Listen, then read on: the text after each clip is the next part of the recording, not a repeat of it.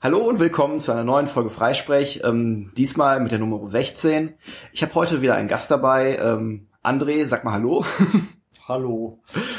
Genau, und äh, wir haben uns heute auch ein, äh, mal wieder einen äh, themenbezogenen Podcast äh, vorgenommen. Es soll heute um das Thema Richtfunk gehen. Und äh, da bist du ja quasi unser äh, Richtfunk-Experte in Anführungsstrichen in Hamburg.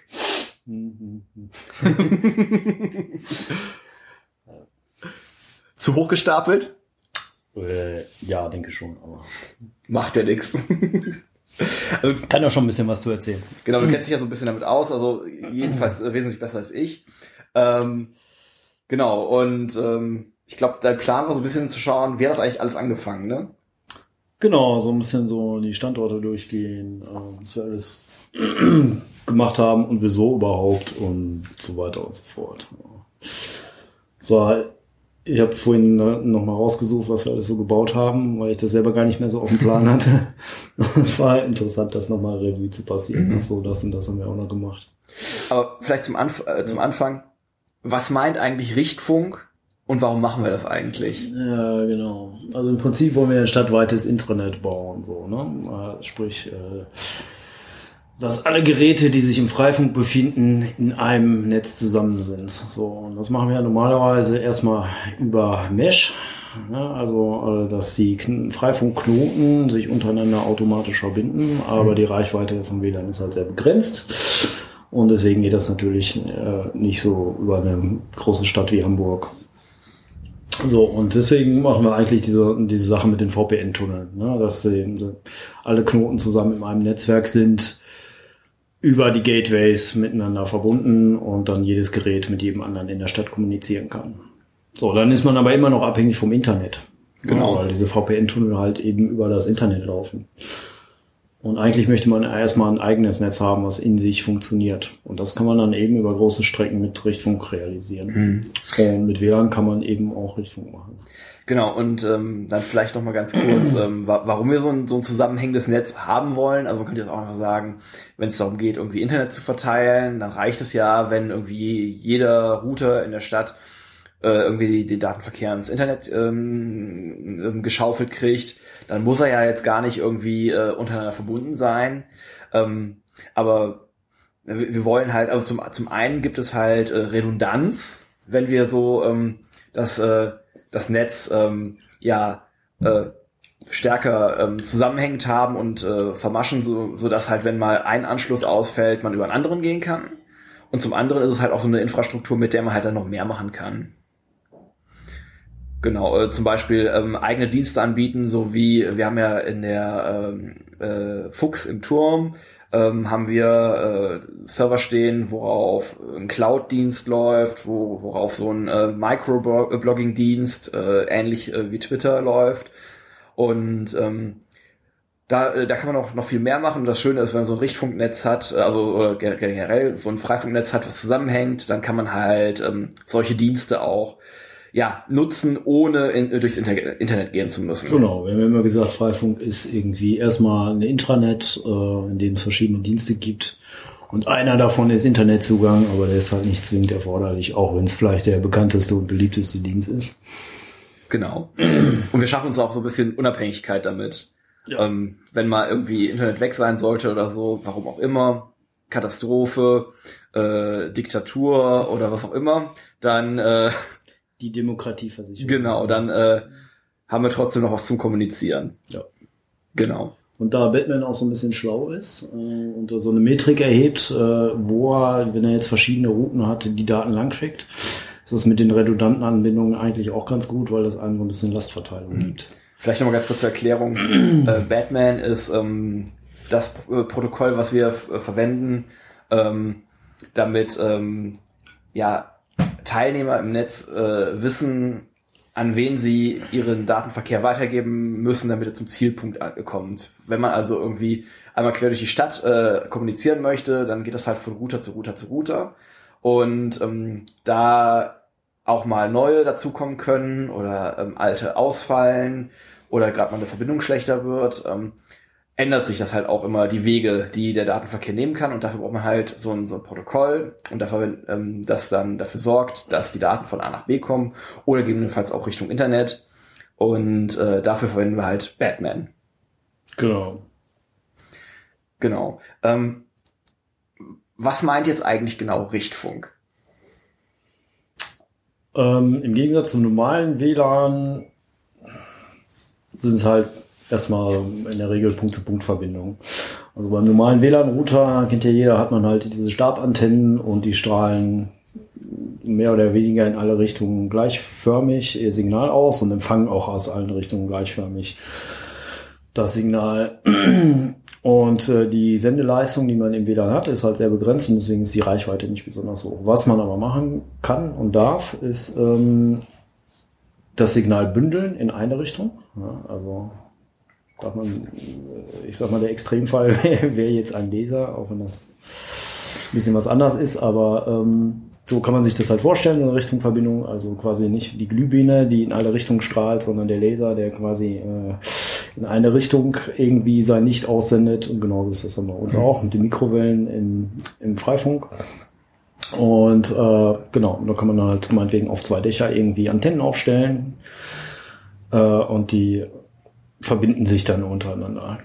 Ja, das sind jetzt dann und nicht so, so diese klassischen Antennen, wie man sich das vorstellt, sondern eher so ein bisschen, sehen eher so aus wie so kleinere Satellitenschüsseln. Genau. So von der Bauform her. Wo du gerade sagst, Laser, es gibt ja tatsächlich auch noch das Konzept von Richtlicht.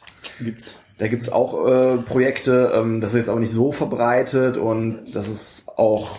Da hatte einer aus Tschechien, glaube ich, vor drei Jahren schon mal ähm, auf so einer Veranstaltung was vorgestellt, ähm, auch Open Hardware sozusagen zu selber ah, bauen. Ich erinnere mich. Interessant, kriegt man auch, ich weiß gar nicht, auch relativ hohe äh, Datenraten drüber gekriegt, aber äh, ja, sichtbares Licht hat halt so ein bisschen das Problem, von allen möglichen Sachen absorbiert zu werden. Ne? Also im Nebel, Nebel funktioniert es halt instantan nicht mehr. Also für so eine. Stadt wie Hamburg jetzt ähm, nicht besonders gut geeignet. Regen. Ja. Genau, und ich glaube, die Entfernung, die man damit überbrücken kann, ist auch nicht so gut. Ja, weil sie jetzt nicht mehr genau die Daten so, ne? aber ja, es war halt nicht so praktisch. Was interessant halt war, war es oben Hardware, dass man es eben selber mal ja. bauen kann. Für kleinere Strecken. Ja. Genau. Ich habe noch mal irgendwo gehört, ich weiß gar nicht mehr, wo ich das aufgeschnappt habe. Es gab auch so eine Richtlichtverbindung äh, irgendwo in Australien und die hat eigentlich auch äh, immer ganz gut funktioniert. Nur einmal im Jahr stand die Sonne genau so, ähm, dass sie vom Winkel her da genau reingeleuchtet hat und dann ging wohl gar nichts mehr. Mhm. Genau, es, es, gibt halt dann verschiedene Challenges, je nachdem, welche äh, ja. Technologien man einsetzt. Ja, bei WLAN gibt es ja auch so ein bisschen die ähm, Befürchtung, keine Ahnung, das Wetter das beeinflussen würde. Tut's vielleicht auch, aber jetzt nicht so. Also bei freier Sichtlinie haben wir jetzt, wir haben das, betreiben das jetzt schon ein paar Jahre und irgendwie nichts Großartiges festgestellt, ob das ist bei Schnee oder starken Regen oder so schlechter Nebel. oder Nebel. Ja. Mhm. Problematischer sind eher ähm, andere Dinge, die im Weg sind, Gebäude, Bäume. Bäume, genau, ne? Und deswegen muss man natürlich seine Strecken so auslegen, dass man gleich kein Hindernisse hat, weil sonst mhm ja, funktioniert es halt nicht. Ähm, so ganz reicht das auch nicht, äh, einfach nur direkte, klare Sichtverbindung zu haben, sondern idealerweise muss ja noch so ein bisschen Platz drumherum frei sein. Genau, da gibt's die Fredelzone. Kann man mal auf Wikipedia nachgucken, da gibt's ein schönes Bild. Da hat man so ein Rotationsellipsoid nennt man das, glaube ich, ich glaub den man frei haben sollte. Also im Prinzip wie ein Football-Eye sieht das aus zwischen den beiden Antennen. Ja. Eben nicht nur die Linie zwischen den beiden Antennen, sondern eben diesen ja. volumetrischen Körper. Aber eher langgezogen. Also ähm, ist jetzt nicht so, dass es dann irgendwie auf einer Entfernung von Kilometern auch kilometerweit frei sein müsste, sondern eher im Bereich von Metern dann. Ne? Genau, kann man ausrechnen. Das ist irgendwie eine Funktion, in der mh, hm, an variablen Parametern hauptsächlich die Frequenz eingeht, die man benutzt und die Distanz zwischen den beiden Antennen. Und danach kann man halt ausrechnen, wie ähm, das am, am Punkt, also quasi im Mittelpunkt zwischen den beiden Antennen ist, muss am meisten Platz frei sein und wie da der Radius ist. Mhm. Aber ich sag mal, es kommt wahrscheinlich auch immer so ein bisschen auf die Gegebenheiten vor Ort an. Ähm, Im Endeffekt muss man es wahrscheinlich auch ausprobieren. Genau, das ist, ähm, im Endeffekt hat man ja gar keine Wahl. Ähm, man kann ja jetzt nicht seine Stadt umbauen, großartig. Aber wenn man sich halt wundert, irgendwie, warum was besonders schlecht läuft, obwohl es doch eine freie Sichtlinie gibt, das könnte eventuell daran Ja. liegen. Also, was vielleicht noch realistisch ist, irgendwie ein, zwei Meter höher zu gehen oder sowas. Genau, genau. Um da noch ein bisschen was rauszuholen. hat. Genau, das muss man halt immer schauen. Äh, Ich schaue gerade mal nach. Hier, unsere längste Richtfunkstrecke in Hamburg derzeit ist 3,2 Kilometer ungefähr lang. Und die betreiben wir auf, äh, auf 5 Gigahertz.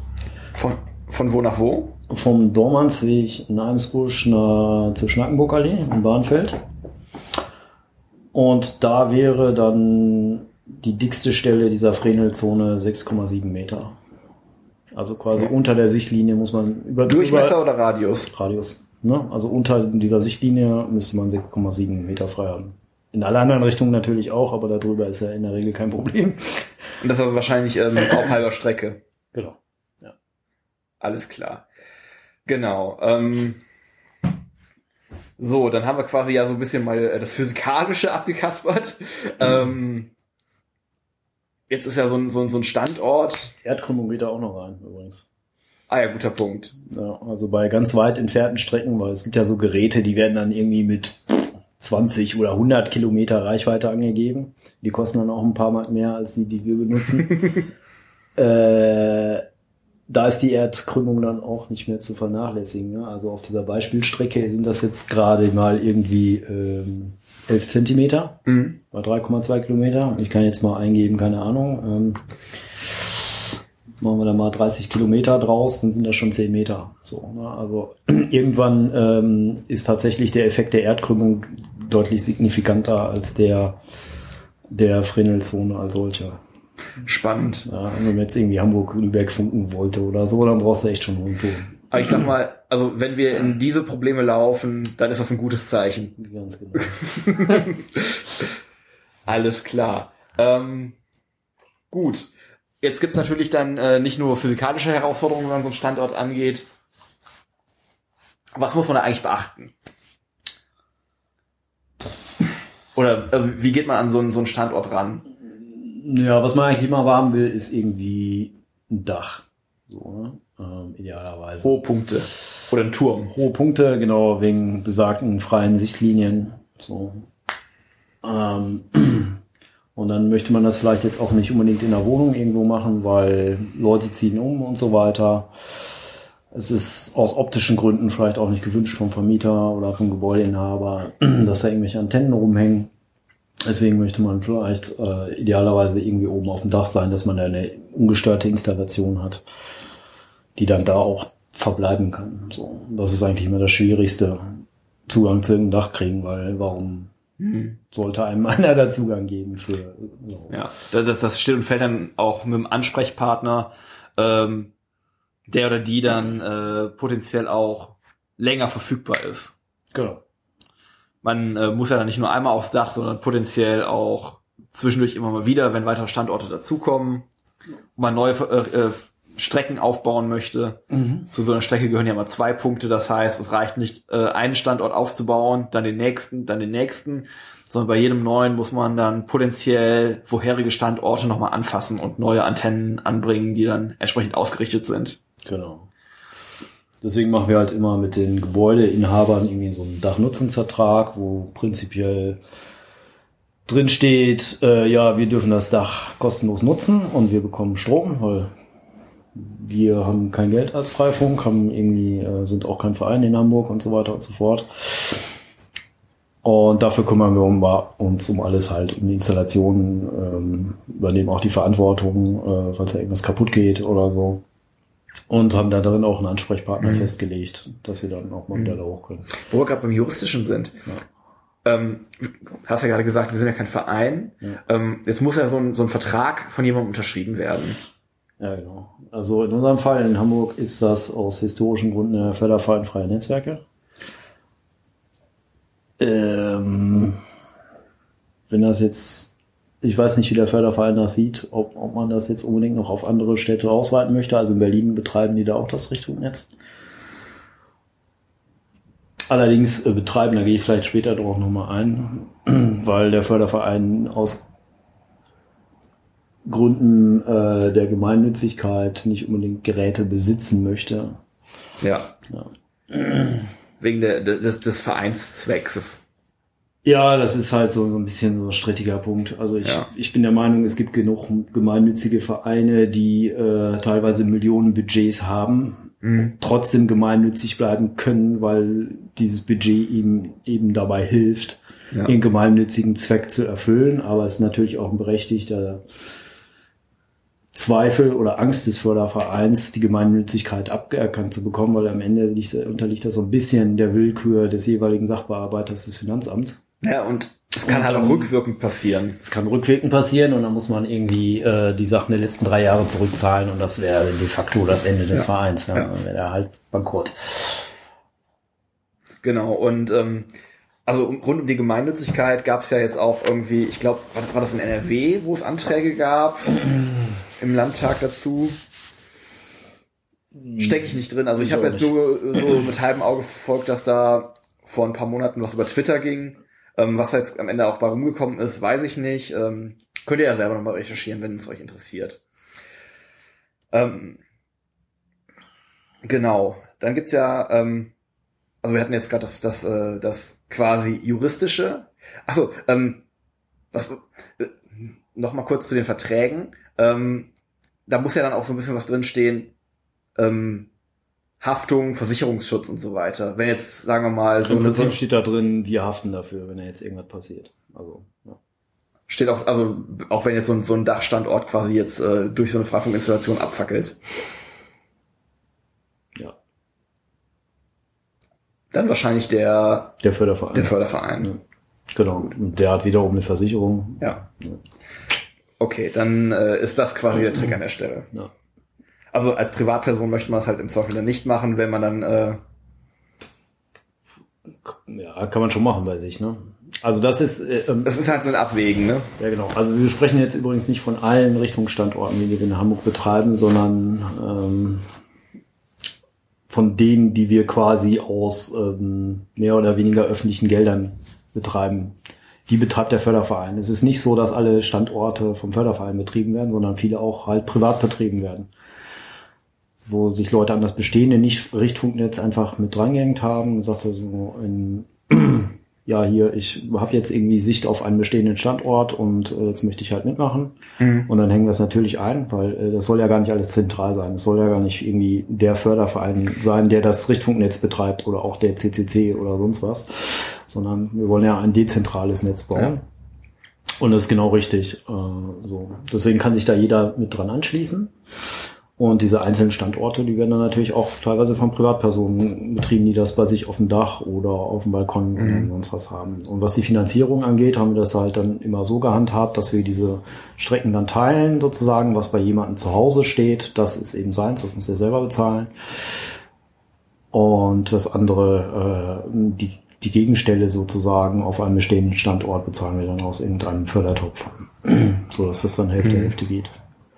Genau ähm, so, so äh, solche Standorte sind ja auch abhängig jetzt von, von der Komplexität und der vorhandenen Infrastruktur auch nicht immer ganz, ganz günstig. Ähm, wenn ich jetzt sage, so ich, ich, ich habe jetzt so ein Hochhaus, ähm, was muss man da so im Allgemeinen veranschlagen? Nur damit man so mal so ein Gefühl dafür hat. Genau, also im aller einfachsten Fall brauche ich irgendwie einen Kernrouter, erkläre ich gleich noch, was das eigentlich, was der eigentlich macht und eine Richtfunkantenne und sagen wir mal für den Kernrouter irgendwie 50 Euro und für die Antenne 100, so ganz grob. Mhm. Bist du mit 150 Euro dabei, brauche ich noch ein Kabel und so weiter. So, das war's. ähm, was wir aber in der Regel bauen, wenn wir dann schon mal auf so einem Dach sind, äh, ist, ist ein bisschen größer. Also uns haben wir damals mal so ein Konzept überlegt, wie wir das gerne haben wollen und äh, im Prinzip ist das halt dieser Kernrouter, dann N Richtfunkantennen in die ganzen Richtungen, die man von da aus anschließen möchte. Dann brauchst du wahrscheinlich auch noch einen Switch, ja, weil du halt nicht genug Ports an deinem Kernrouter hast. Vom, Ker vom Kernrouter geht alles aus sozusagen. Ähm, manchmal muss man eine Verstromversorgung legen, manchmal muss man sich, wenn man oben auf dem Dach ist, also die höchste Stelle des Gebäudes, muss man sich um Blitzschutz kümmern. Das wird sehr schnell sehr teuer. Und äh, wir bringen rundherum, wenn es denn geht, wenn wir nicht wiederum zu hoch sind, äh, Sektorantennen an, damit wir die Umgebung des Richtfunkstandortes wiederum mit Clientnetz versorgen können oder auch Mesh für die Nachbarschaft. Mhm.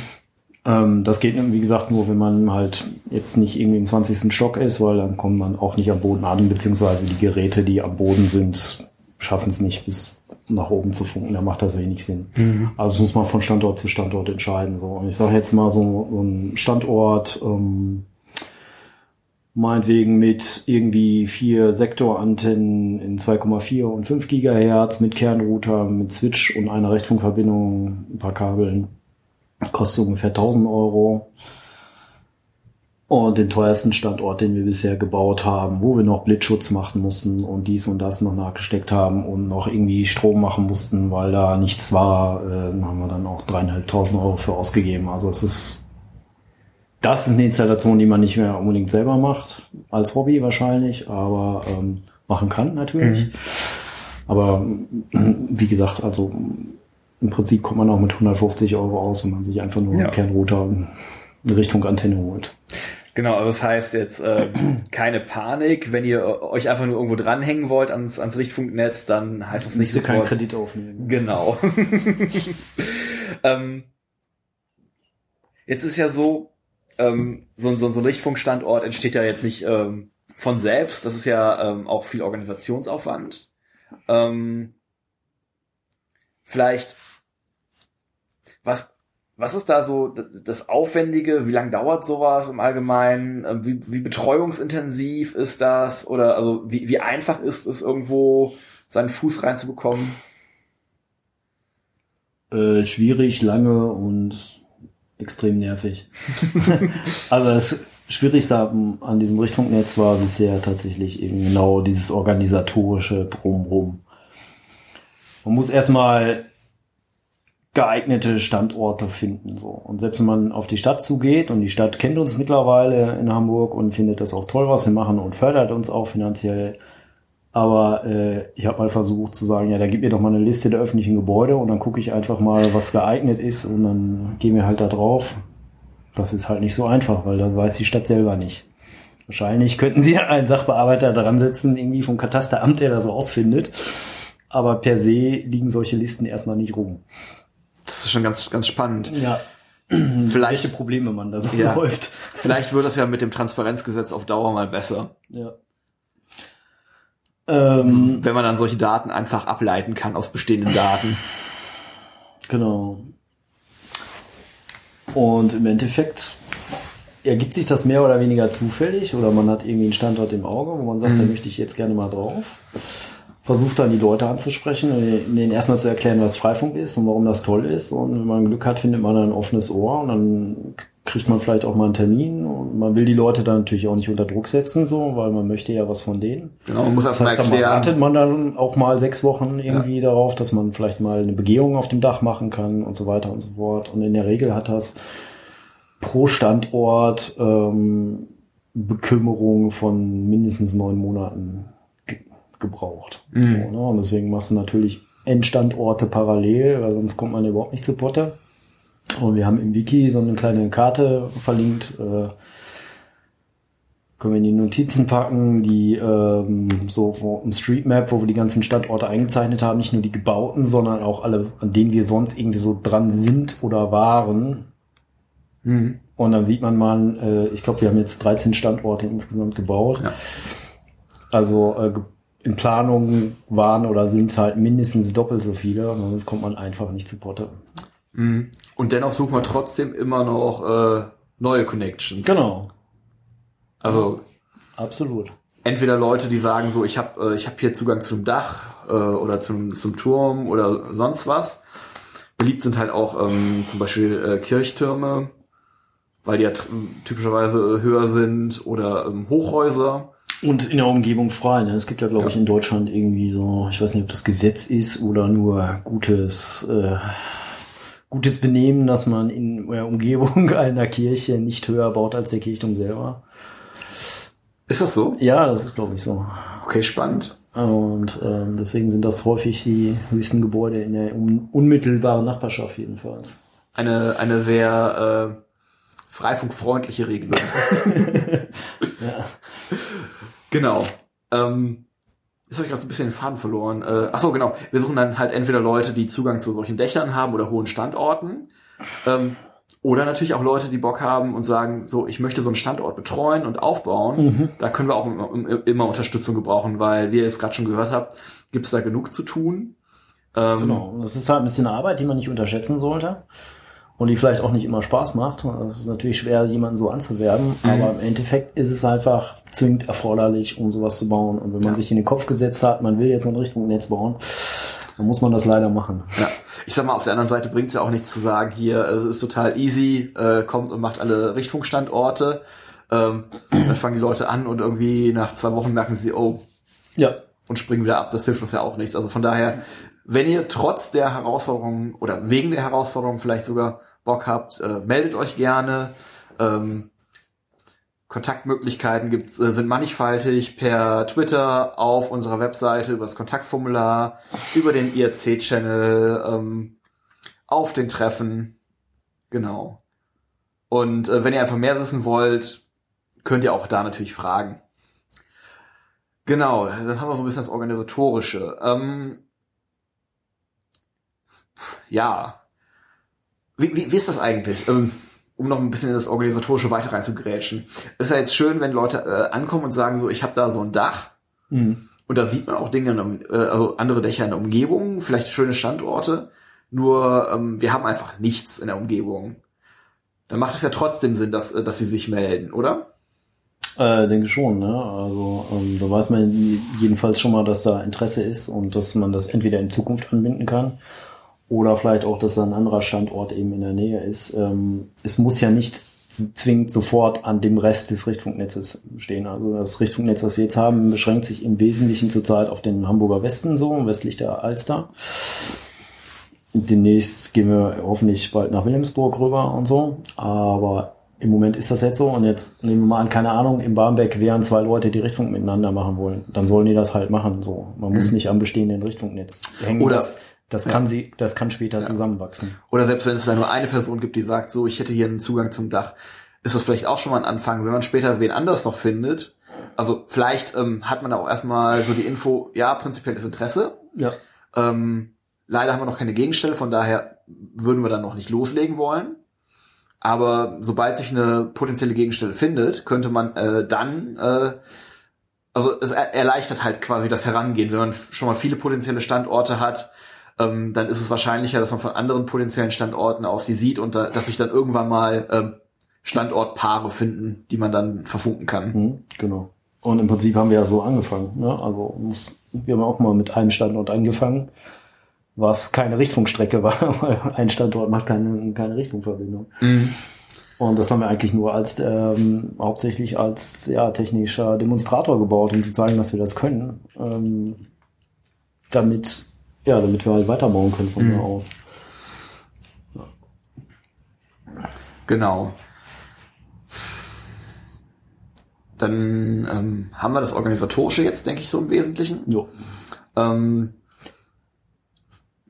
vielleicht, ich weiß nicht, wie du es gedacht hast, ich, meine Idee wäre jetzt so ein bisschen zu gucken, ähm, wie hat das Ganze jetzt eigentlich angefangen, um mal so ein bisschen beispielhaft durchzugehen? Ja, genau, das können wir machen. Also im Prinzip, ähm, wir machen ja Freifunk in Hamburg wieder so seit äh, Ende 2012. Genau.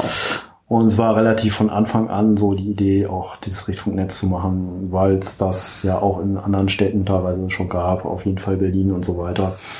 Auch wenn das jetzt am Anfang jetzt nicht das primäre Problem war, sondern überhaupt mal das Netz zu bauen. Ne? Und im Oktober 2013 war ich auf einer Veranstaltung in der Seabase in Berlin. Äh, es war International Summit for Community Wireless Networks, also sowas ähnliches wie das Wireless Community Weekend, nur eben nicht beschränkt auf Freifunk, sondern eben international. Also alle möglichen Leute, die sowas ähnliches wie Freifunk machen, haben sich da getroffen und in dem Zusammenhang ähm, bin ich mal, habe ich äh, Philipp und Nico aus Berlin kennengelernt und ähm, bin mit denen auf die Arkaden in Neukölln gegangen. Das ist so ein Einkaufszentrum irgendwie, die oben drauf noch ein Parkhaus haben und oben auf dem Parkhaus ist irgendwie so ein Strandclub und da oben drauf ist wiederum ein Richtfunkstandort, an dem die an dem Wochenende rumgebastelt haben und habe mir das mal so ein bisschen von denen erklären lassen und angeguckt und die haben da auch übelst rumgehackt irgendwie. Da dachte ich so, oh, verdammt kompliziert irgendwie. äh, jetzt muss man auch sagen, dass die äh, Berliner eine andere Architektur haben als wir. Ähm, mhm. Also ganz anderes Mesh-Protokoll und so weiter und so fort. Ähm, das geht schon bei uns. Genau. So, das, das, war so ein, bisschen, so ein bisschen der Start. Also mhm. erstmal gucken, so, was machen die anderen. Ja. Es ist ja auch so, ähm, das ist vielleicht auch noch eine Sache, äh, die wir sagen sollten wenn ihr sagt, äh, irgendwie, ich habe jetzt Bock auf Richtfunk, ist es nicht so, dass ihr eu, dass, dass ihr jetzt schon die, die Vollprofis sein müsst oder euch damit irgendwie technisch auskennen müsst? Wir haben ja mittlerweile auch viel Erfahrung mit den Standorten und ähm, können da durchaus unterstützen und auch ähm, Wissen vermitteln und äh, bei der äh, Einrichtung helfen und so genau, weiter. Also, also das heißt. Ich würde sagen, das ist sowas, was man zusammen macht. Ähm, genau.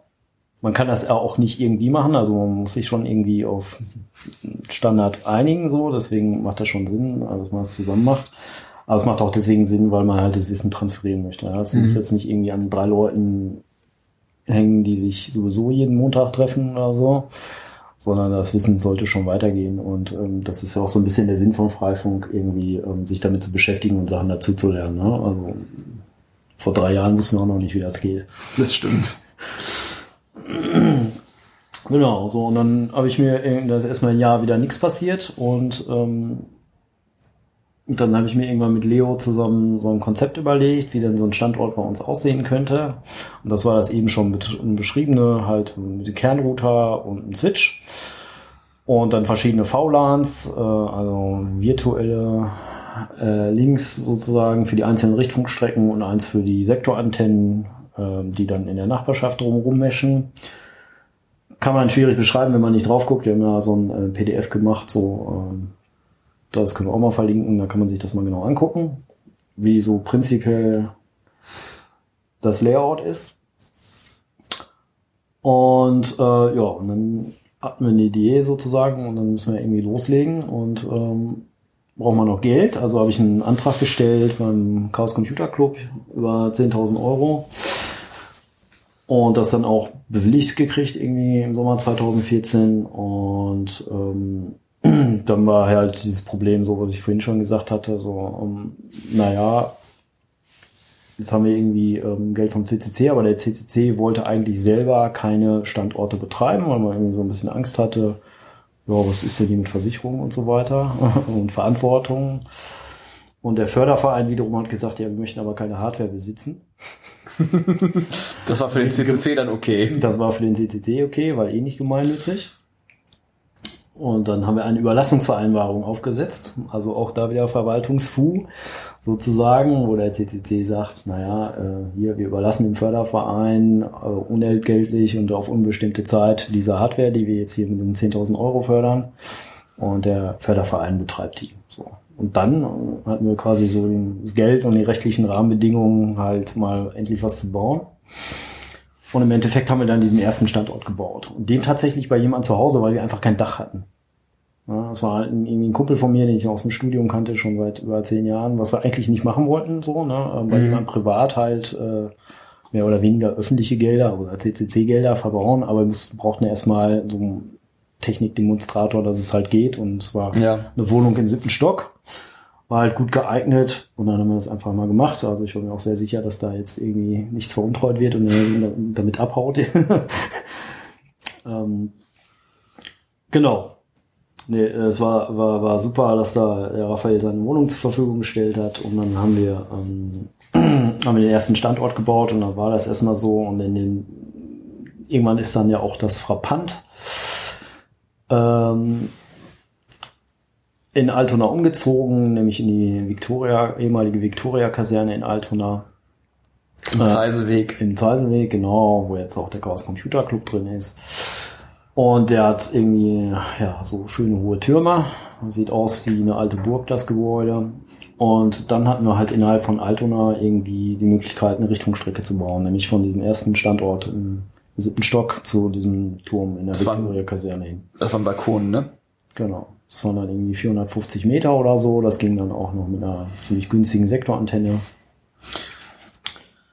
So. Auch nicht der schlechteste Einstieg, dann erstmal so eine, so eine kürzere Strecke. Genau, da können wir schon mal ein bisschen mehr rumspielen. Und diese, dieser Standort in der Victoria-Kaserne, in der Fuchs oder Frappant oder wie auch immer man das nennen will, ist ja so ein bisschen so unsere Heimatbasis geworden. Ja? Also das ist auch der aufwendigste Standort, den wir gebaut haben, wo wir alles Mögliche irgendwie reingestopft haben und dann nochmal einen Server dahin gehängt, der nur übers Richtfunk erreichbar ist. Das ist halt irgendwie die, die Cloud und ähm, Genau. Das heißt also, äh, wenn man cloud.hamburg.freifunk.net nutzt, dann ist es so, dass man tatsächlich nicht momentan nicht drum kommt, äh, dass die Daten irgendwo über eine Richtfunkstrecke durch die Luft gehen. Ja, was ja schon mal ziemlich geil ist. Ne? und es ist trotzdem relativ performant. Also das funktioniert.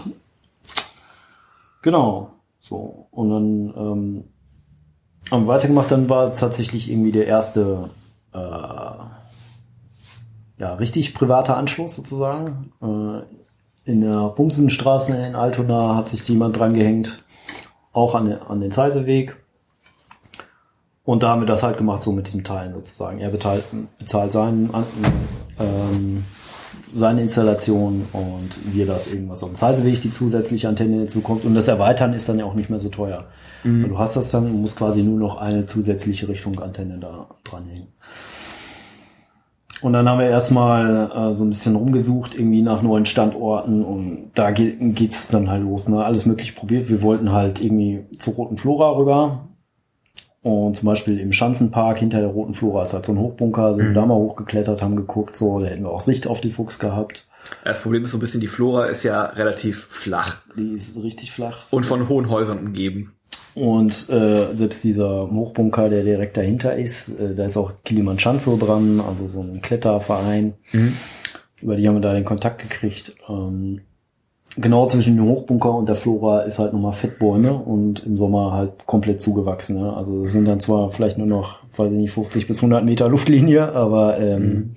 das sah irgendwie nicht so aus, als ob das klappt. Dann haben wir die Flora erstmal so gebaut. Ähm, Ohne Richtfunk. ohne Richtfunk, aber halt einfach äh, irgendwie Kernrouter hin, Uplink über DSL und äh, Sektorantennen, um das Schulterblatt zu beschallen, weil da immer viele Leute rumlaufen und, und das eigentlich ganz cool ist. Genau, und so mit dem, mit dem Ausblick, dass wir es eines Tages äh, dann an dieses Richtfunknetz anschließen können. Also so im Prinzip, wie wir es vorhin beschrieben haben. Ne? Wenn erstmal Interesse dran ist, dann kann man das ja erstmal machen und hoffen, dass es später dazu kommt. Und Ja. in dem Fall haben wir es dann auch später angeschlossen. Ja, genau, es ist halt nicht nur interessant, Standorte zu haben, die halt äh, für Richtfunk geeignet sind, sondern halt auch potenziell Standorte, wo man einfach mal schön ähm, äh, ähm, die, die Umgebung schön befreifunken kann. Genau. So, ähm, im Prinzip, wir haben ja jetzt sehr, sehr viele Router bei Leuten zu Hause, was auch gut ist und ähm, seine Berechtigung hat. Was wir vielleicht im Hamburger Netz noch gerne mehr hätten, ist natürlich an, an öffentlichen Orten, wo sich viele Leute aufhalten. Weil da will man ja gerade vielleicht irgendwie ein Netz haben und das auch ordentlich machen. Also äh, nicht so wie Telekom-Knoten so. Ich will jetzt nicht mal bashen, aber ich bin seit kurzem da selber Kunde so und äh, das kann man im Prinzip abschalten. Ja? Die, die Hotspots von denen, die funktionieren halt nie. So, wenn, wenn man kein Netz hat, muss man halt WLAN ausmachen.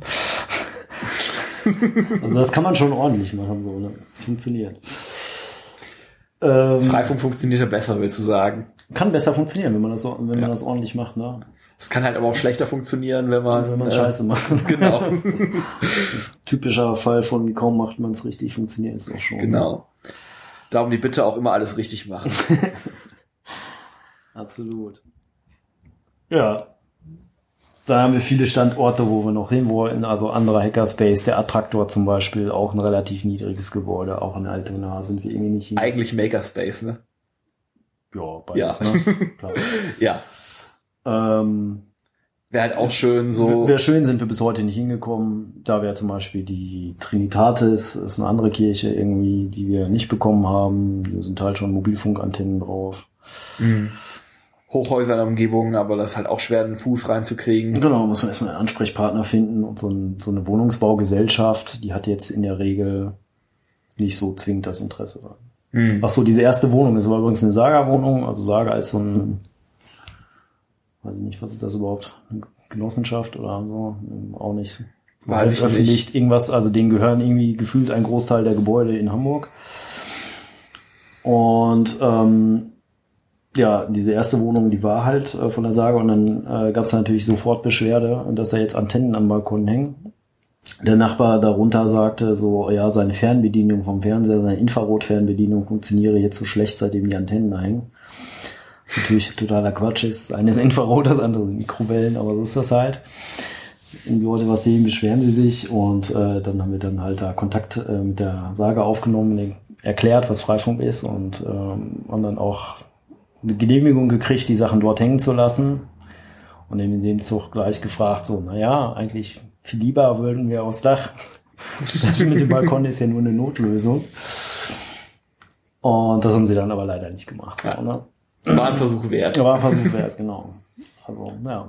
Wa- Was ist halt das Interesse an Ja. äh, Wohnungsbaugesellschaft? Also außer guten Willen zu sehen, so dass das irgendwie eine geile Sache ist und dass man das unterstützen möchte. Ne? Ja.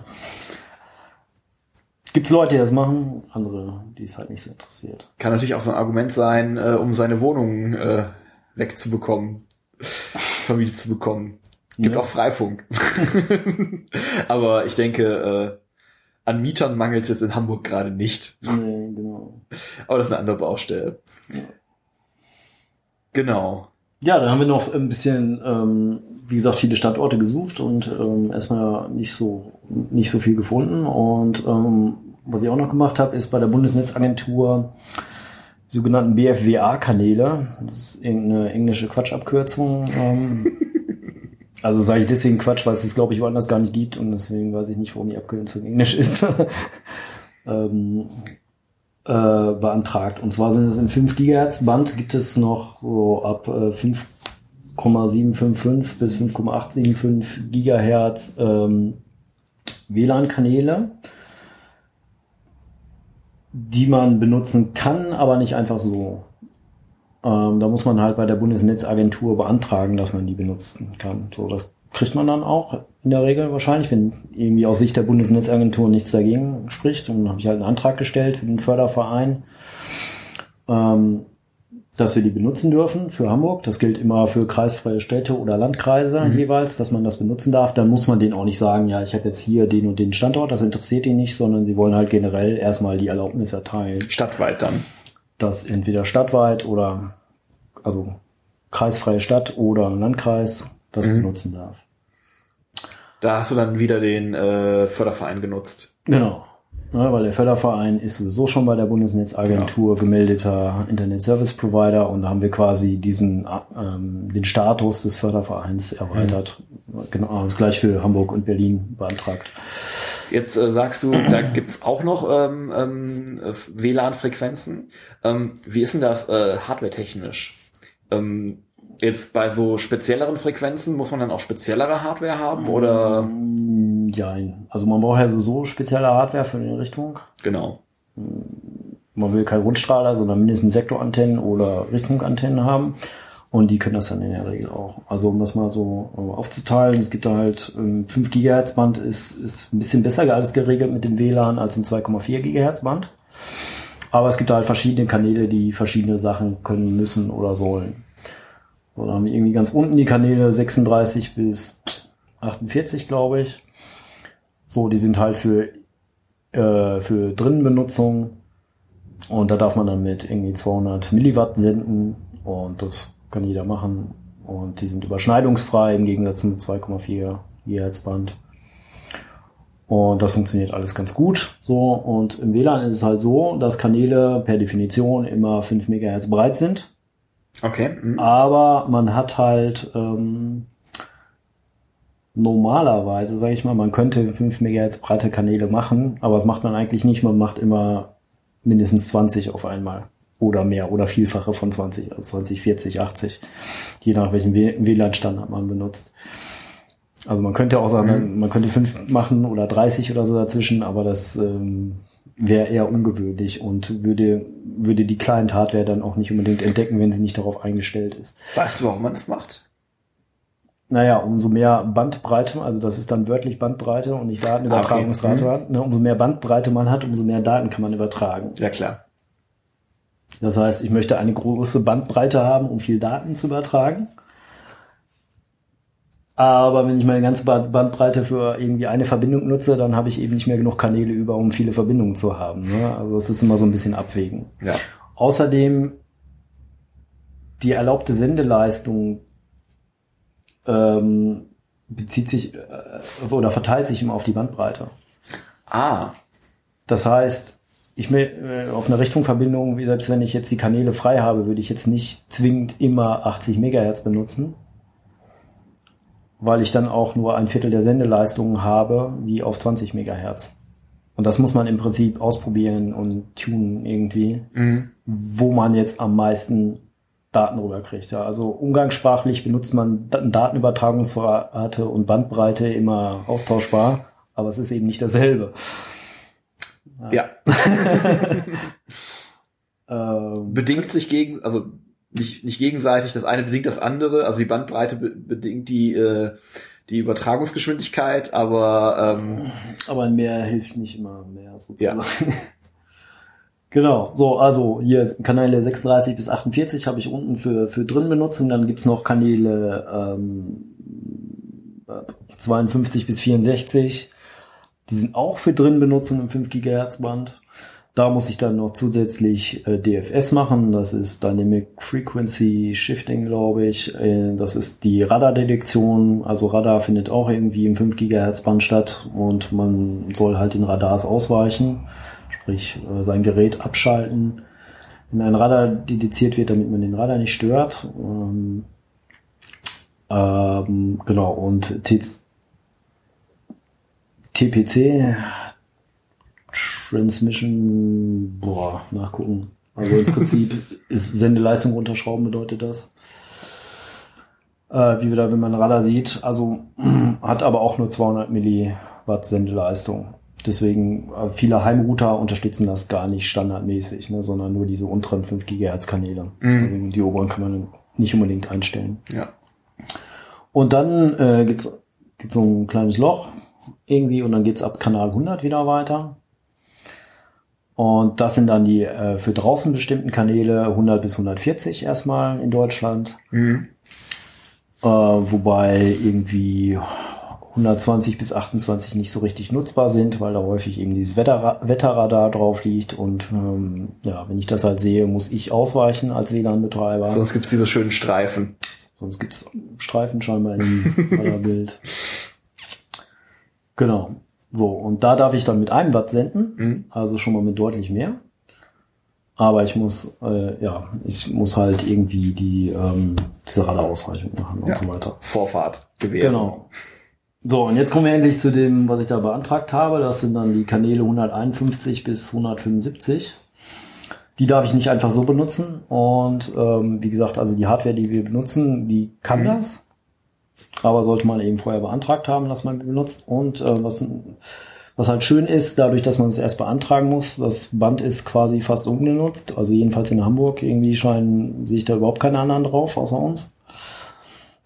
Und ähm, man darf sogar mit 4 Watt senden, anstatt nur mit einem. Es ist ja auch so ein bisschen, also dadurch, dass wir auch äh, darüber Richtfunk machen, Mhm. Finde ich jetzt wenig überraschend, dass man da wenig andere sieht, weil das werden ja dann auch mehr Punkt-zu-Punkt-Verbindungen sein Genau. und die, ähm, also bei so Grundstrahler ist es ja, ähm, belegt man halt räumlich viel mehr Ja. und da, damit sind Überlappungen wesentlich wahrscheinlicher als bei Richtfunk. Absolut, ne? Genau. Also wie gesagt, Richtung darf man sich nicht vorstellen wie ein Laser. Es ist keine Punkt-zu-Punkt-Verbindung, aber es sind halt kleinere Winkel, in denen Ja. das Signal ausgestrahlt wird. Und man müsste schon ungefähr mit seiner em- empfangenen Antenne in die Richtung des Signals gucken, um das überhaupt zu sehen. Das ist richtig. Ja. Was übrigens ein großer Vorteil ist äh, bei diesem Richtfunkgeschichte ist halt nicht nur, dass ich die Strahlen bündele und deswegen besser in eine Richtung gucke, sondern die empfangenen Antennen sehen ja auch aus wie Satellitenschüsseln. Das heißt, die horchen nur in eine Richtung und kriegen deswegen nicht den gesamten Schrott von 360 Grad mit, Mhm. sondern hören gezielt in eine Richtung. Weniger Störungen. Da, wo ihre, wo sie ihre Gegenstelle vermutet, ja, richtet man die halt drauf aus. Genau. Ist aber auch so, dass äh, das, äh, also es ist jetzt nicht, muss jetzt nicht ganz exakt sein, sondern äh, man kann dann auch durchaus an einer, äh, wenn man Standorte hat, die dicht, also die vom Winkel her dicht beieinander sind, kann man die auch potenziell mit einem, mit einer Antenne abfrühstücken. Oder? Äh, ja, so Punkt-zu-Multipunkt-Verbindung haben wir tatsächlich. Ja. ja. also man hat auf einer Seite einen, einen Standort, der Access Point macht und auf, sagen wir mal, in, keine Ahnung, 6 Grad Winkel auseinander aus Sicht dieses Access Points zwei Standorte. Äh, dann kann man die, können die beide Client an diesem AP sein, ja. Das heißt, du richtest die Antenne dann quasi so Meint aus, dass sie zwischen die beiden Standorte zeigt, grob. Oder so wie es geht, genau. Ja. Und das funktioniert auch, ja.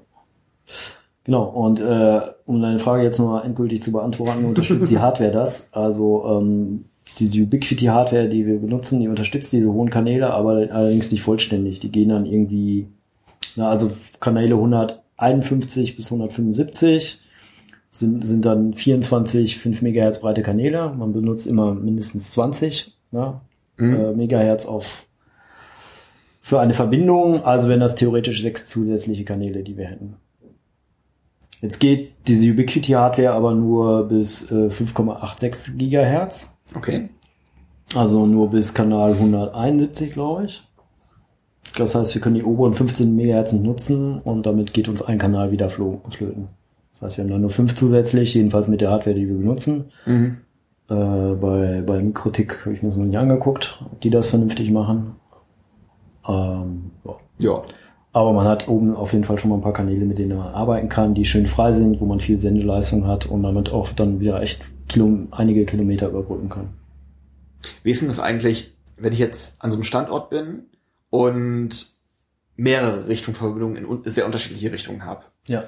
Ähm, so eine Richtfunk, ähm, so, so, so, so, so, so eine Richtfunkantenne, die funkt zwar hauptsächlich in eine Richtung, Mhm. aber schon noch auch ein bisschen in die anderen Richtungen. Ja. Also gerade diese Vektorantenne zum Beispiel. Ähm, da muss man ja wahrscheinlich auch aufpassen, dass die, wenn man jetzt mehrere ähm, ähm, Richtfunkrouter da angeschlossen hat, muss man doch sicherlich auch aufpassen, dass sie sich nicht gegenseitig stören, oder? Ja, ist so. Also ähm, man kann sich die Datenblätter von diesen Richtfunkantennen angucken und die Hersteller haben dann sogenannte Strahlungskeulen vermessen. Also nennt man so, weil das so ähnlich so aussieht wie eine Keule. Das sind dann quasi Drauf- und Seitenansichten von äh, da pff, was zeichnet man da ein? Da zeichnet man so eine Linie ein, wo 90 Prozent der Sendeleistung halt noch ankommt in einer gewissen Entfernung von der Antenne und das äh, gibt dann so ein Bild so ähnlich wie eine Keule und man sieht dann halt eine Hauptkeule, die in die Senderichtung ist. Man sieht aber auch mehrere Nebenkeulen, die dann nach hinten rausgehen oder zur Seite und das stört schon. Das heißt, man will immer äh, verschiedene Frequenzen auf jeden Fall für seine verschiedenen Richtungsstrecken nutzen. Und die stören sich trotzdem, auch wenn sie auf verschiedenen Frequenzen sind, so ein bisschen äh, gegenseitig noch. Die physikalischen Effekte kenne ich nicht so genau, ähm, weil scheinbar immer noch irgendwelche, weiß ich nicht, Nebenfrequenzen gibt, keine Ahnung. Macht wahrscheinlich auch Sinn, da dann auch wieder äh, möglichst Kanäle zu wählen, die dann weiter voneinander weg sind. Ja, habe ich so noch ehrlich gesagt noch kein richtiges Muster feststellen können. Also ich probiere es tatsächlich aus, ne, wenn ich äh, Ja. Mehrere äh, an, oder wenn ich eine neue Antenne zu einem Standort hinzufüge und dann noch mehrere Kanäle frei habe, probiere ich halt alle möglichen Einstellungen durch, bis ich irgendwie eine optimale Datenübertragungsrate erreicht habe. Spiele ich halt mit den Kanälen, mit der Sendeleistung, weil da ist auch nicht immer mehr besser. Ja, man kann auch die Radios übersteuern Ja. und dann kann man sich vorstellen, wie im akustischen, dass es dann halt kratzt, wenn man es zu laut dreht. Ja. Genau, und ich sag mal, auf der Habenseite haben wir also potenziell noch äh, ähm, einen Kanal frei, den wir bei den bestehenden Standorten noch nutzen könnten, wenn wir die Hardware dazu hätten. Ja. um es positiv zu formulieren. Kurz Pause mal. Äh, können wir gerne machen.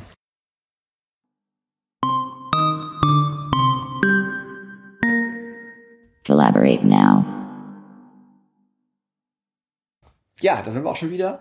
Ähm, jetzt haben wir so ein bisschen äh, mal drüber gesprochen, äh, ja, was, was so technisch bei so einem Standort zu be be beachten ist. Ähm, und haben auch schon so ein bisschen äh, einzelne Standorte andiskutiert. Willst du einfach noch mal weitermachen?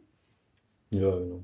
Also ich würde so ein bisschen ähm, die Standorte durchgehen, jetzt vielleicht nicht jeden einzelnen, aber ähm, es gibt so, zu so ein paar Standorten schon so ein bisschen was zu sagen. So. Also zum Beispiel ähm, als nächstes haben wir die St. Pauli-Kirche gebaut. Und das war auch wieder ein einzelner Standort. Also den Standort auf der Kirche. Den Standort auf der Kirche, nicht die Kirche selber.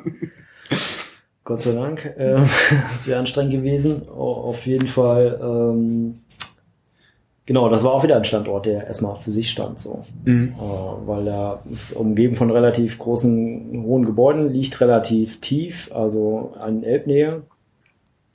Und kommt mir jetzt von nirgendwo anders hin. Und ähm, bei der St. Pauli-Kirche war das so, dass wir im ähm, Sommer 2013 schon, also zwei Jahre vorher, bevor wir da Richtung drauf gebaut haben, eben ähm, die Flüchtlinge unterstützt haben. Embassy of Hope hieß das damals das war so, dass hier Lampedusa-Flüchtlinge in Hamburg waren ähm, und die Stadt, die im Prinzip ausweisen wollte und die Unterschlupf eben in dieser Kirche gef gefunden haben. es wurde viel gespendet äh, aus der Nachbarschaft, also Lebensmittel, Kleidung und so weiter und so fort. Die Flüchtlinge wurden da geduldet von der Stadt. Also ne, die haben die jetzt nicht da aus der Kirche raus verhaftet, aber die Leute konnten eben auch das Gelände nicht verlassen. Ne? Wenn sie rausgegangen sind, sind sie eben verhaftet worden. Und dann haben wir uns dann halt überlegt, so, ja, was können wir für die Leute machen so? Wir müssen sich auch irgendwie beschäftigen. Und haben den quasi Netz gebracht. So. Und daher bestand schon mal der Kontakt zur St. Pauli-Kirche. Und deswegen auch später dann der Richtungsstandort. Und dann ähm, war eben wieder großes Gesuch so, ja, wo kriegt man, wo kriegt man jetzt Richtung Standorte her? Und im Prinzip habe ich dann viel so auf der Knotenkarte rumgeguckt und geguckt, ja, wo sind denn überhaupt Knoten und äh, was davon sind große Gebäude? Mhm. Und haben einfach mal die Knotenbetreiber angeschrieben. Ah. Wo, wo ich dachte, es könnte, könnte günstig sein. Und dann gab es eben dieses Hochhaus im Dormansweg in Eimsbusch, wo ähm, da habe ich ihn ja gefragt, dann sagte der Knotenbetreiber, ja, bin nur im zweiten Stock. Aber ich frag mal. Und im Endeffekt hat er das dann halt organisiert. Coole Sache. Äh, mit der Hausverwaltung, dass wir da oben aufs Dach kommen. Und mhm. das Gebäude ist sehr hoch. Das ist äh, 20 Stockwerke. Also das ist jetzt was, wo man jetzt nicht direkt in der Nachbarschaft umfunken kann. Aber man kann halt weite Strecken funken, weil Hamburg relativ flach ist und man von da aus über die ganze Stadt gucken kann. Ja. Und jetzt konnten wir, hatten wir halt einen Standort, wo wir eine ganze Menge auf einmal verbinden konnten. Dann konnten wir halt diesen Dormansweg direkt mit der Fuchs verbinden, mit der Roten Flora und äh, mit der St. Pauli-Kirche und hatten mal auf einen Schlag drei neue Richtungsstrecken. Mhm. Das da geht man ja dann bei so einem neuen Standort auch erstmal hin. Äh, da hatten wir jetzt noch nicht so drüber gesprochen, ähm, wie man dann auch tatsächlich sieht äh, oder feststellen kann, was man so sieht ich sag mal, wenn man so in der Skyline rumguckt, ist ja erstmal auch schwierig, ähm, also wenn ich jetzt auf so einem Dach stehe und mich umgucke, zu identifizieren, was sind eigentlich wirklich die Gebäude, was sind das für Adressen. Ja, am besten hochauflösende Panoramabilder machen, also in alle Richtungen. Genau, dann, bei guter Sicht fotografieren quasi. Mhm. Und dann kann man sich das später mal zu Gemüte führen. Auch wenn dann später halt noch Standorte dazukommen und dann will man wissen, ja, sieht man das ja eigentlich von da oben? Mhm. Oder ist da irgendwas im Weg oder so? Um, kann man auch Google Earth für benutzen teilweise. Aber es ist halt gut, irgendwie diese Panoramabilder noch irgendwo rumliegen zu haben. Mhm. Dann kann man das mal eben schnell nachgucken, ohne da jetzt wieder aufs Dach klettern zu müssen. Ja. Also insbesondere, wenn man halt die, die Fotos von da aus macht, wo dann auch die, ähm, die Geräte stehen, mhm. weil dann sieht man ja quasi genau dasselbe, was halt auch die Geräte sehen. Ganz genau. Das heißt, ähm, also da haben wir auch, ähm, haben wir dann äh, die Fotos, die sind auf Media, ne? Genau, auf media.hamburg.freifunk.net. Genau, da haben wir so ein Archiv von, von Standortfotos. Genau. Und da sind auf jeden Fall die ganzen Bilder der schon gebauten Standorte. Ja. Genau, auch äh, viele Skylines quasi. ja. Genau, also auch wenn ihr irgendwie Bock habt auf ähm, äh, Richtfunk, gerne einfach mal ein paar Fotos machen. Ähm, das hilft auch direkt schon mal, das Ganze einzuschätzen. Dann äh, das ist eigentlich schon so das, was man zu so einem ersten, zu so einer ersten Besprechung dazu quasi mitbringen kann. Hm. Das hilft schon ganz enorm. Ja. Der siebte Standort, den wir gebaut haben, der war auch noch wichtig, ähm, und zwar Artfiles. Also es ist eins der drei Rechenzentren, die Freifunk Hamburg unterstützen, indem sie uns halt ähm, ja, hosten im Prinzip, also Transit geben, äh, wo wir Rechner im Rechenzentrum von denen stehen haben und so weiter. Und dann war unser Richtfunknetz jetzt plötzlich irgendwie äh, direkt mit, eins der Rechen mit einem der Rechenzentren verbunden und nicht nur über irgendwelche VPN-Verbindungen. Das heißt, plötzlich waren wir sehr, sehr schnell in dem Richtfunknetz. Also um das nochmal zu erklären, die, die haben dann, äh, die hatten so, ein, äh, so einen Standort in einem Hochhaus, ne? Genau. Die haben ähm, am, am Hafen, im, wie heißt das, Atlantic Tower oder so ähnlich, Büro und das ist halt über Glasfaser mit ihrem Rechenzentrum verbunden, was woanders ist. Aber da hat man dann eben eine schnelle Anbindung und die haben uns dann halt gestattet, da auch eine Antenne mit reinzuhängen und das haben wir ins Richtfunknetz gehängt. So, das heißt, die Strecke geht dann zum Teil über Richtfunk ähm, bis zu dem Hochhaus und von da aus dann per Phase quasi Richtung Gateway. Ganz genau. Ja, und damit sind wir direkt verbunden und jetzt nicht irgendwie über so einen VPN-Tunnel, äh, der die üblichen Performance-Einbußen hat, die mhm. man da so kennt durch die Verschlüsselung und so weiter. Also haben wir da im Prinzip 100 Megabit direkt irgendwie zum Gateway. Was schon mal ganz ordentlich ist für das Richtfunknetz. Was auch ganz gut ist für die, also für, für die Cloud. Ja, und was man netto auch erstmal über Richtfunk drüber kriegen muss. Genau, also das heißt, äh, per Richtfunk kriegen wir die, äh, die Leitung da eigentlich nicht saturiert. Nee. Genau. Ähm, wir haben dann ähm, zum 32C3, also zum Chaos Communication Kongress. Letztes Jahr. genau. Ähm, testweise mal den Kongress auch angebunden ähm, mit Freifunk. Und zwar war es in den vergangenen Jahren immer so, dass wir auch ein Freifunknetz auf dem Kongress hatten, was aber über die Hardware des NOC, also des ähm, normalen Kongressnetzwerkes lief. Es war einfach ein weiteres Netzwerk, was ausgestrahlt wurde und was im physikalischen Netzwerk äh, des Kongressnetzwerks war, aber äh, logisch getrennt. Ja, es ging dann halt nicht über die Gateways des Kongresses raus sozusagen, sondern über unser Freifunk-Gateway, was wir vor Ort gestellt haben und dann zu, zu unseren ähm, Gateways. Also es war ein ganz normaler Teil des Freifunknetzes. Und ähm, was wir jetzt äh, letztes Jahr zum ersten Mal gemacht haben, ist ähm, den Kongress per Richtung angebunden. Vorher sind wir über die gleiche Glasfaser rausgegangen, ähm, die der Kongress auch benutzt vom Kongresszentrum Hamburg. Und diesmal haben wir gesagt, okay, ähm, um das ein bisschen aufzuteilen, wir wussten, wir werden da nicht den ganzen Traffic über Richtfunk wegkriegen, dafür ist es einfach zu viel.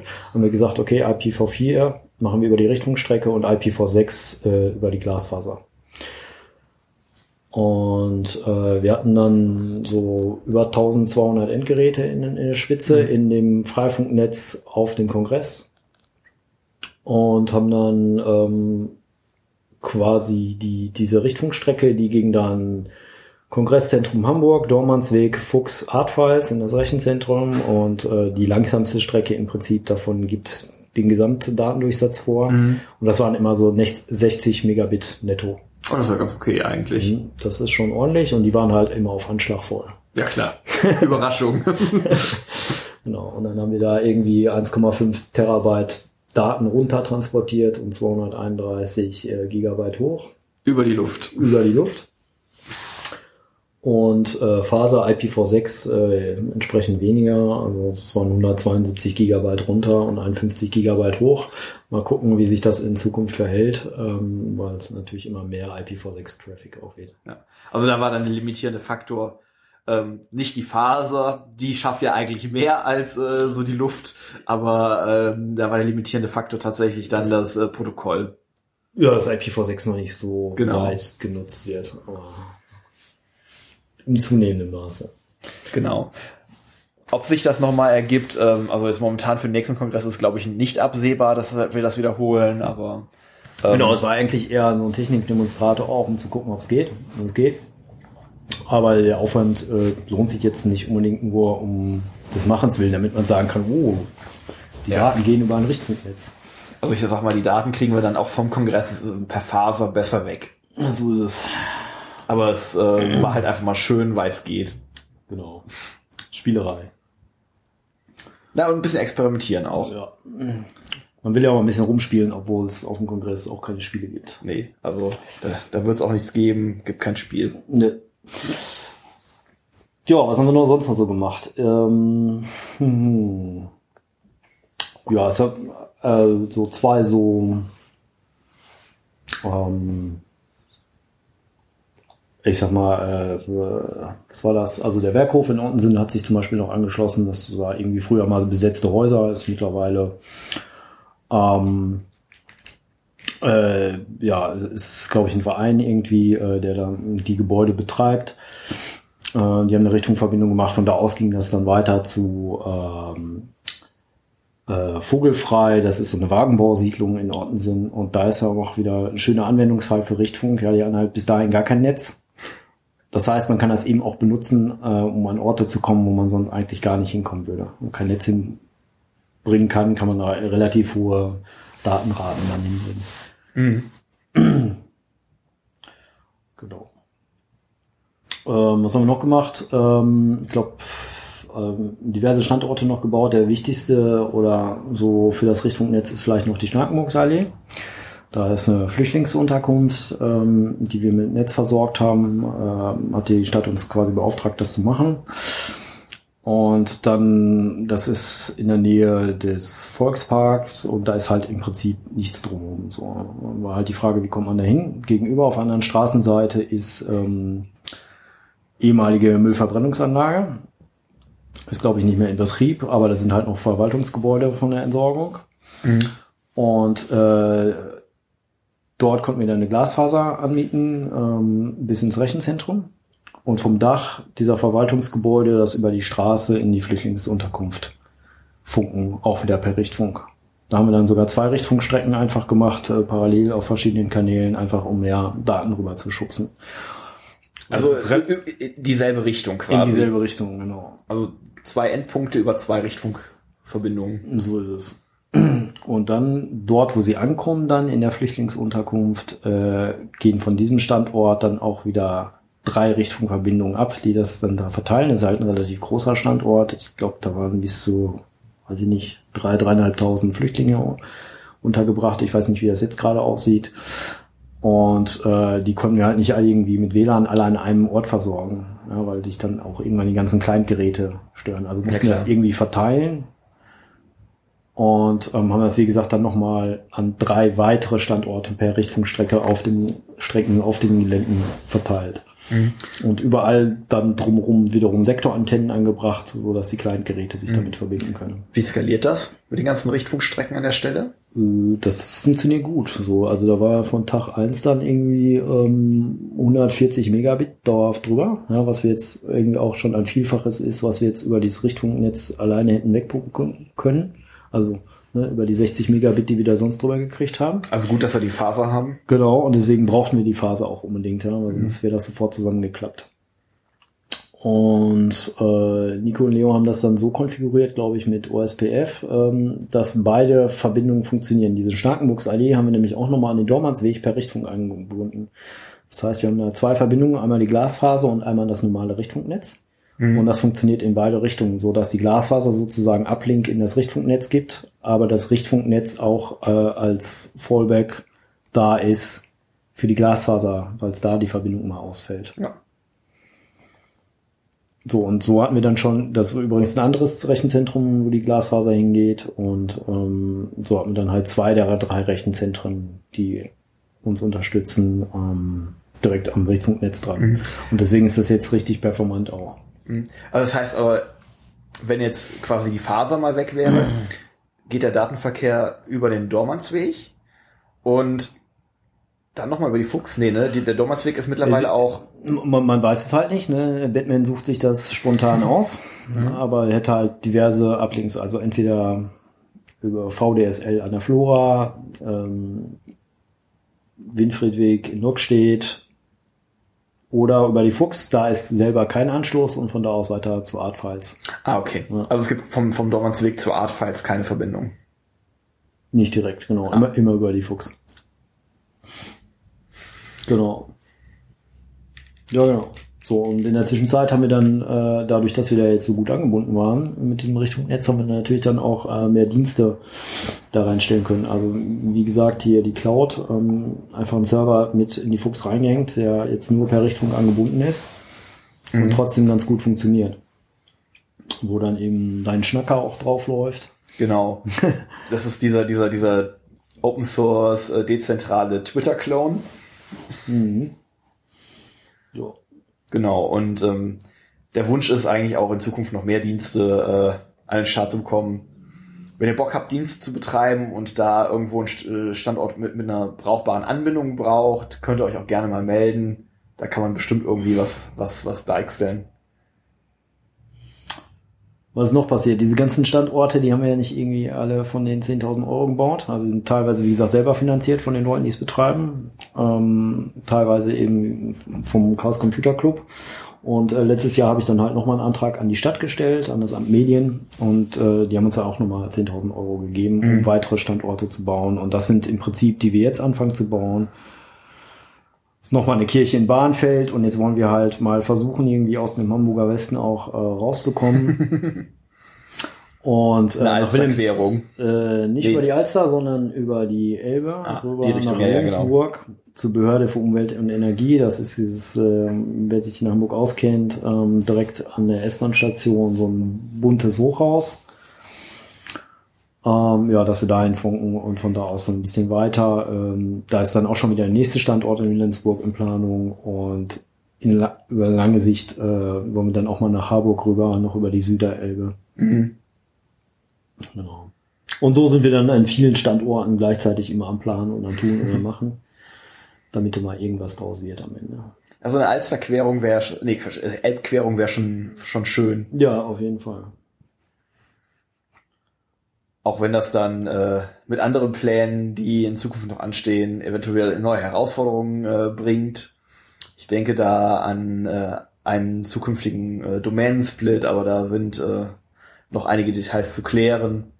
Genau. Also was wir im Prinzip vorhaben ist, ähm, im Moment ist Freifunk Hamburg ein Layer 2 Netz und jedes Gerät sieht sich, sieht direkt jedes andere Gerät im Freifunknetz und wir haben jetzt irgendwie, weiß ich nicht, dreieinhalbtausend Clients drin und tausend Knoten und so weiter und das ist schon ein bisschen viel Traffic. Ähm, Das der- der skaliert gleichzeitig- nicht. Ja, das skaliert nicht. So. Ja. Und da kann man jetzt entweder andere Mesh-Protokolle benutzen, was nicht so einfach ist und die auch wieder ihre Nachteile haben, oder man zerteilt das Ganze in mehrere Netze und routet zwischen diesen Netzen halt. Ja, und Was Mhm. wir vorhaben, ist Hamburg in vier Netze aufzuteilen, ähm, zwischen denen dann geroutet wird und wie das, also dass man da ja, wie man das dann genau in diesem Richtfunknetz umsetzt, das haben wir noch nicht so ausgetüftelt. Das ist äh, ja, noch in Arbeit. Ja.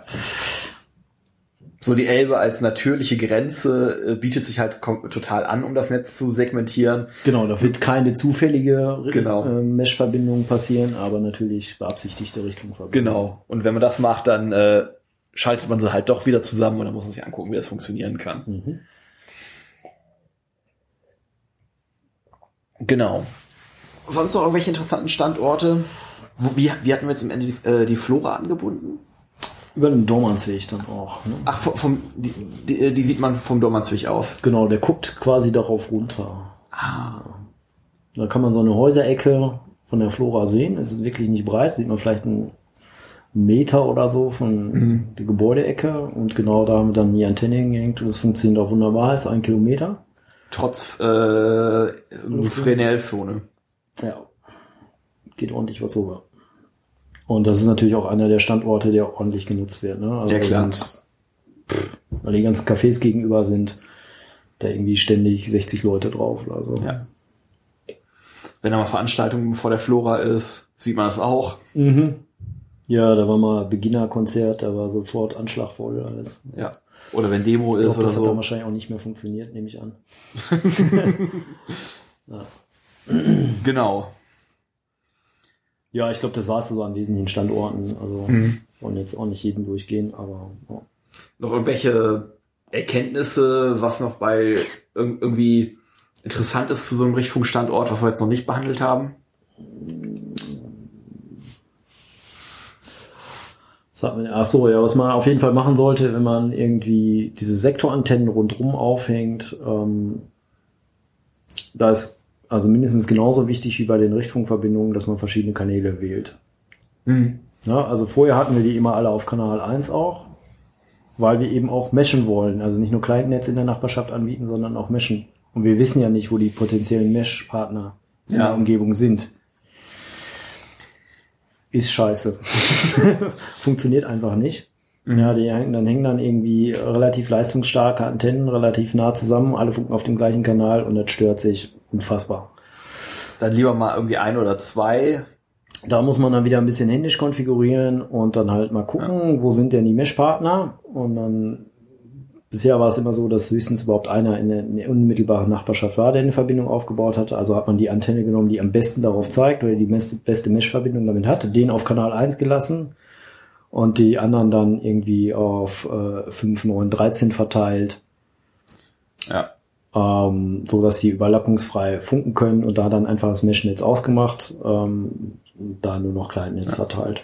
Das ist ein bisschen eine hakelige Lösung, aber das äh, hat mal instantan irgendwie die Anzahl der Clients, also die Endgeräte, die diese Verbindung überhaupt als nutzbar betrachten, verdoppelt und auch den Datenverkehr, der da durchgeht. Ja, die haben vielleicht vorher das alle gesehen, aber es konnten es halt nicht richtig benutzen. Ja. Da, das ist so ein bisschen, was wir daraus gelernt haben. Also man muss halt so einen Richtungsstandort ist halt schon ein bisschen mehr händisch konfigurieren als das normale mhm. Freifunk. Ne? Das Charmante am Freifunk ist ja, dass du es einfach hinwerfen kannst und dieses Mesh-Protokoll die ganze Arbeit für dich übernimmt und ja. sich quasi selber konfiguriert und bei diesen Richtungsstandorten, also aufwendige Installationen, äh, da muss man dann schon mal mehr ein bisschen händisch gucken. Genau, also es gilt ja nicht nur für Richtfunkstandorte, sondern auch wenn man mal äh, bei, bei größeren Setups generell. Genau, zum Beispiel Kampnagel haben wir auch vier Router, ne? auch verteilt auf die verschiedenen Frequenzen äh, so eine Sache. Oder du hast vorhin die Punkt zu Multipunkt angesprochen. Ne? Also von ja. Artfiles funken wir mittlerweile rüber nicht nur zu Fuchs, sondern über dieselbe Antenne auch in die Chemnitzstraße in Altona, weil das eben ungefähr winkelmäßig relativ nah beieinander liegt. Und da kommt man uns einfach reinhängen. Mhm. Und auch das macht WLAN eigentlich nicht so gut. Ja, ähm, äh, sozusagen die verfügbaren Zeitslots da zu verteilen und deswegen gibt es da ähm, bei diesen Richtfunkgeräten proprietäre Modi, wo man dann einstellen kann, okay, sprecht jetzt mal ähm, TDMA, Time Division, Multiplex, irgendwas, äh, wo zu sagen, der, der Access Point sagt so, du hast jetzt den Zeitslot zum Sprechen, äh, Client mhm. A und Client B, du hast jetzt den Zeitslot zum Sprechen, so dass sie sich eben nicht gegenseitig stören. Das ist dann kein Standard WLAN mehr, so wie es definiert ist. Das ist irgendwas Proprietäres, aber es lohnt sich einzuschalten, wenn man solche ja. Setups hat, weil dann funktioniert es einfach besser. Einer der Gründe, warum wir auf den, ähm, den, den äh, Sektorantennen beziehungsweise auf den, ähm, den Richtfunkgeräten, äh, die wir da ähm, dann wirklich fürs Richtfunk verwenden, halt keine Freifunk-Firmware drauf laufen haben, sondern halt die Herstellerfirmware. Mhm. Und dann äh, die quasi nur das ähm, jeweilige Client-Netz bzw. das Mesh-Netz bridgen lassen. Genau, das heißt, aus Sicht des Freifunknetzes ist das quasi ein Kabel durch die Luft. Also es ist, diese Richtungverbindungen sind völlig transparent für das Netz. Die sehen gar nicht, dass da noch welche Geräte noch dazwischen hängen. Also dass da ein Switch oder eine Richtungantenne dazwischen hängt, das sehen die nicht. Für die ist das eine Mesh- und LAN-Verbindung. Mhm. Ähm, mir fällt jetzt noch eine Sache ein zum Thema Richtfunk. Ähm, es gab ja vor kurzem diesen, diesen Workshop. Ja. Ähm, willst du da noch was zu erzählen? Ja, das war ganz nett. Äh, da hatten die ähm, Freifunker aus äh, Stormann und äh, wie heißt der Landkreis? Herzogtum Lauenburg, glaube ich. Also jedenfalls östlich von Hamburg. Hatten gefragt, so, sie wollten halt Richtung machen demnächst mal, äh, ob denen da jemand was zu erzählen kann. Und mich da mit Leo hingefahren und haben dann zusammen mit den Workshop gemacht. Das war ganz super. Ähm, und haben denen das so ein bisschen, also habe ich viel davon erzählt, was ich jetzt erzählt habe. Und wir haben auch beispielshalber einfach mal, um das mal gesehen zu haben, auf dem Tisch einfach so eine Richtungsstrecke aufgebaut. Einfach mal zwei Standorte mhm. konfiguriert, damit man sich da mal ein bisschen im Detail dann auch weiß, wie das technisch geht. So. Ja, und hoffentlich machen die das dann demnächst. Ist ein bisschen ein anderer Anwendungsfall für uns. Also sie werden wahrscheinlich äh, weniger dafür deutlich weitere Strecken zu funken haben. Okay. aber ähm, nicht, nichtsdestotrotz äh, auf jeden Fall sinnvoll, weil eben du auf dem Land häufig ähm, nicht so gute Anbindung hast. Ja, Ja, also halt froh sein, wenn dir irgendwie ein paar Kilobyte rausfallen. Und da kannst du mit äh, Richtfunk, wenn du denn diese freie Sichtlinie hast, schon mal ordentlich Bandbreite irgendwo hinbringen. wollen Sie Dörfer verbinden oder was ist der Plan? Also da, wo wir uns getroffen haben, das war tatsächlich eine Installation von äh, Installation. ein ein äh, wahrscheinlich ehemaliger Bauernhof oder so. Also so, ein, so eine Unterkunft von Fördern und Wohnen, aber jetzt nicht für Flüchtlinge, sondern glaube ich für, äh, weiß ich nicht, ähm, Therapie irgendwas. Ah, okay. Und die waren auch besonders schlecht angebunden, weil das alles unter Denkmalschutz ist, darf da auch nicht großartig gearbeitet werden, keine, keine großartigen Erdbewegungen, ja. Also selbst die Straße, die da hinführt, ist irgendwie ein furchtbarer Kopfsteinpflasterweg, der nicht geteert werden darf. Was dazu führt, dass man da quasi überhaupt gar kein Internet hat. Ja? Also äh, die, Ja, haben zwar, die haben zwar DSL, aber da fällt wirklich weniger als ISDN raus, so ein paar Kilobyte halt. Also äh, und es ist auch sehr schwer für die Leute, die da arbeiten. Und das wäre natürlich so ein Anwendungsfall, wo man gucken kann, Ja. kann ich da irgendwo hinfunken. Mal gucken. Auf jeden Fall. Also, ja. Viel Erfolg. ja, aber das äh, zeigt halt auch, was, was halt auch ganz schön ist, Freifunk ist halt nicht nur irgendwie Netz bauen, sondern halt auch äh, Wissen vermitteln, Mhm. ähm, ja, lernen und halt andere quasi ermächtigen, äh, auch was zu machen. Ja. Man muss, ne, also ich mache das ja auch nicht beruflich oder so. Ich habe das auch alles dabei gelernt. Das kann man schon lernen. So, das ist kein Voodoo. Ähm, macht auch Spaß. Genau. Und man äh, sie, sieht äh, Städte aus einer ganz anderen Perspektive. Oh ja, das ist natürlich sehr großartig. Man kann auf Gebäuden rumkrabbeln und äh, mal, ja, wie du sagst, Standorten und Perspektiven einnehmen, die man sonst einfach nicht zu sehen kriegt. Höchstens mal bei der Fernseh, wenn man auf dem Fernsehturm ist oder so. Ist schon beeindruckend. Es lohnt sich auch manchmal einfach, sich auf dem Dach zu sitzen und einfach mal rumzugucken.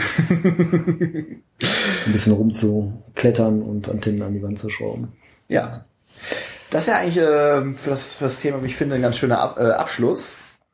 Ähm, wenn du jetzt nichts mehr zum, zum Thema Richtfunk hast, würde ich sonst vorschlagen, dass wir nochmal so ein bisschen äh, Termine und äh, Aktuelles machen und Mhm. dann gleich mal irgendwie zum Ende kommen. Ja. Ähm, Termine, es neigt sich jetzt das Jahr dem Ende zu. Ähm, wir haben gerade schon ein bisschen drüber gesprochen. Uns fällt jetzt gerade spontan nur, also ein großer Termin ein, der jetzt erstmal äh, ansteht. Das ist ähm, der 33C3, der Chaos Communication Congress. Ähm, ja, wer Bock hat und ein Ticket hat, der Vorverkauf ist ja jetzt leider durch, ähm, ähm, kann uns dann gerne auf der Freifunk Assembly, die es geben wird, äh, besuchen. Ähm, da wird sicherlich auch äh, wieder ein reger Austausch stattfinden. Ähm, ich weiß nicht, ähm, ob es geplant ist, aber es würde mich wundern, wenn nicht. Also die letzten Jahre gab es ja auch immer so ein spontaneres, äh, äh, in irgendwelchen Workshop-Räumen stattfindendes äh, Freifunkprogramm mit irgendwelchen äh, Sessions, Talks, Diskussionsrunden zu verschiedenen Themen. Ähm, da kann man sich beteiligen und ähm, ja, gen generell austauschen, vorbeikommen, bisschen schnacken. Ähm, ja, wir werden auch da sein und äh, genau, kommt gerne vorbei. Ähm, das andere, was jetzt äh, gerade aktuell ähm, ist, ist ähm, beim Thema Vorratsdatenspeicherung. Ähm, äh, Digital Courage, ähm, ich weiß gar nicht, wie, wie der Status ist, ähm, hat da laufen oder bereitet vor eine Verfassungsklage. Mhm. Und ähm, die suchen aktuell noch ähm, äh, Unterstützer. Und da kann man auf die Seite gehen und ähm, so ein Formular ausfüllen. Und ähm, genau, da Vorratsdatenspeicherung halt auch so ein Thema ist, was ähm, auch für Freifunk anstrengend werden könnte. Ähm, Ich würde sogar sagen, nicht zu unter, also Nicht zu unterschätzen kann, ist- kann nicht unterschätzt werden. genau. Ich glaube, du plantest ja auch in der nächsten Zeit vielleicht mal eine Folge dazu zu machen. Ja, weiß ich nicht, müssen wir halt gucken. Also, Aber was dabei rauskommt, aber Ja. es könnte verheerende Folgen für Freifunk Ja. haben. Genau, also es ist sicherlich ein Thema, was man nochmal äh, ein bisschen thematisieren kann. Ähm,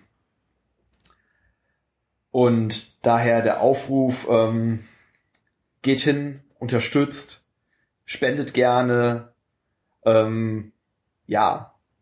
Und ganz wichtig, bitte baut nicht Vorratsdatenspeicherung in Freifunk ein. Findet andere Lösungen, klagt dagegen, lasst euch das nicht gefallen. Und im allerschlimmsten Fall macht halt Freifunk statt Internet. Genau. ja, wir wollen keine Erfüllungsgehilfen sein. Nee. Genau. Ähm, das war jetzt auch wieder, hat mich ein bisschen wieder runtergezogen. Nach eigentlich diesem, diesem schönen Abschluss beim Richtfunk. Ähm, ja. Aber nützt ja nichts. Genau. Ansonsten, ähm, schauen wir mal. Ich äh, kann und will nichts versprechen, wie, äh, wann und äh, wie die nächste Folge kommen wird. Ähm, Ideen gibt's genug. Ähm, ja, es äh, gibt halt nur immer wieder irgendwelche Gründe, dass es sich verzögert seid nachsichtig, aber ähm, ich bleib am Ball und äh, ja, hab jetzt erstmal wieder was geschafft und das ist gut und ähm, genau.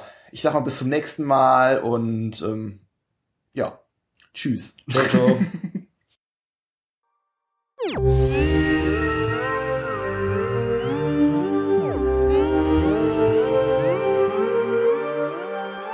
There is no game.